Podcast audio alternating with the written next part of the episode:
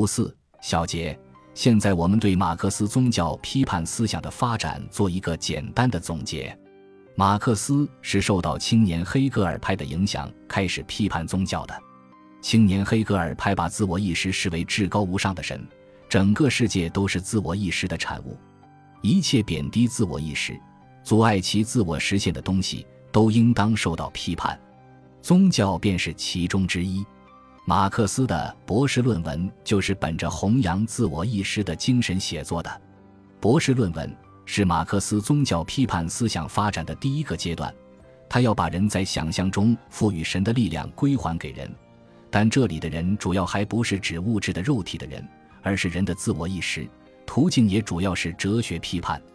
在宗教批判思想发展的第二个阶段，马克思的出发点转为费尔巴哈的自然主义的人本主义。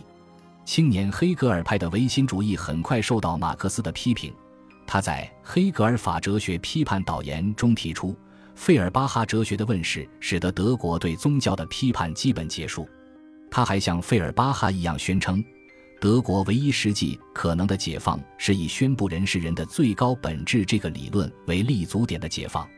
但是此时的马克思也和费尔巴哈一样，把人理解为物质的肉体的人，没有看到人的社会性。没有认识到人的宗教感情是社会关系的产物，他理解的人其实是抽象的人，只存在于想象中的人。以关于费尔巴哈的提纲为标志，马克思的宗教批判思想进入崭新的阶段。在这个阶段，马克思看到了人的宗教感情源自社会关系，因为是社会关系使人的本质异化，进而产生宗教需要、宗教感情。所以，消除宗教的途径只能是改变社会关系，而社会关系如何改变？马克思认识到，社会生活在本质上是实践的，社会关系是人的劳动实践活动的产物。从根本上说，只有在劳动实践的发展中，社会关系才能不断得到改造，人的异化才能彻底消除，宗教的根源也才能被彻底铲除。宗教的状况与社会发展状况相一致。而社会发展有客观的、不以人的意志为转移的规律，正像人们不能随意选择社会发展阶段一样，宗教生存状况也不取决于人们的主观愿望。认为通过批判斗争就能消灭宗教，不是历史唯物主义。第三个阶段是马克思宗教批判思想的完成阶段。马克思不仅在理论上对宗教的产生、实质、消亡做了科学说明。而且此后，马克思再也没有回到宗教批判这个题目上来。